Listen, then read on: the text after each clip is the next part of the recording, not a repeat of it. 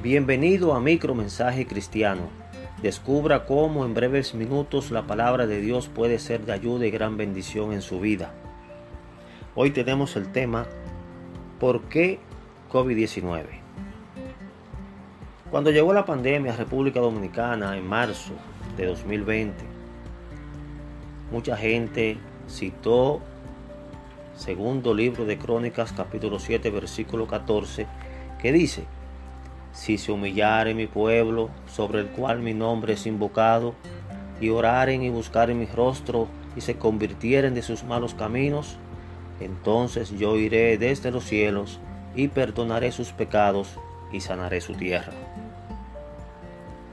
También mucha gente se ha preguntado por qué Dios permitió esta pandemia, o si Dios envió la pandemia. Vamos a ver ¿Qué pasó en Éxodo cuando se nos relata cómo Dios sacó a Israel de Egipto? Dios comisiona a Moisés para que lidere ese éxodo. Y Dios le dice a Moisés en el versículo 4, capítulo 21, enviándolo a Faraón, pero yo endureceré su corazón de modo que no dejará ir al pueblo.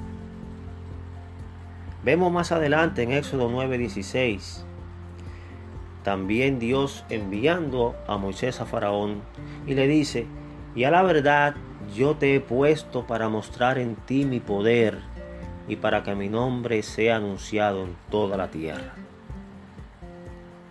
También vemos en el segundo libro de Reyes, capítulo 8, versículo 1, que Eliseo le advierte a una sierva la cual él había resucitado su hijo, que se vaya a otra tierra porque Dios ha llamado el hambre hacia tierra por siete años. ¿Qué queremos decir? Que Dios está en control de todo. Y vemos, y hay muchos ejemplos más, cómo Dios conduce sus propósitos. Dios endureció el corazón de Faraón. Dios mostró su poder a través de Moisés. Dios envió una hambruna en esa tierra. Entonces, no nos puede caber duda de que Dios tiene un propósito con la pandemia COVID-19. Yo creo no necesariamente usted tiene que creer eso, pero yo creo particularmente que el desenfreno del mundo recientemente con el asunto del matrimonio homosexual despertó la ira de Dios. Al día de hoy, 28 países legalmente reconocen el matrimonio entre personas del mismo sexo. El primero en hacerlo fue en el año 2001 ya hasta 2016 había 19 países en esa lista. Sin embargo, entre 2017 y 2019 se sumaron 7 países más. Y en 2020 lo han hecho dos.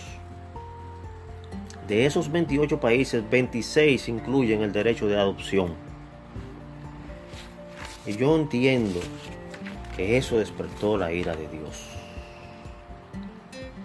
Dios quiere que nos volvamos a Él, como dice segundo de Crónicas 7:14, que nos humillemos, que invoquemos su nombre, que oremos y nos convirtamos de nuestros malos caminos.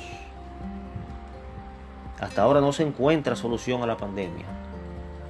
Dios tiene su propósito. Nosotros como pueblo cristiano debemos vivir confiados en que Dios nos protegerá. Si usted no es cristiano, le invitamos a que acepte a Cristo, que reconozca sus pecados, que se vuelva a Dios y viva tranquilo. Le damos las gracias por escuchar micromensajes cristianos. Esperamos que este mensaje haya sido para bendición en su vida.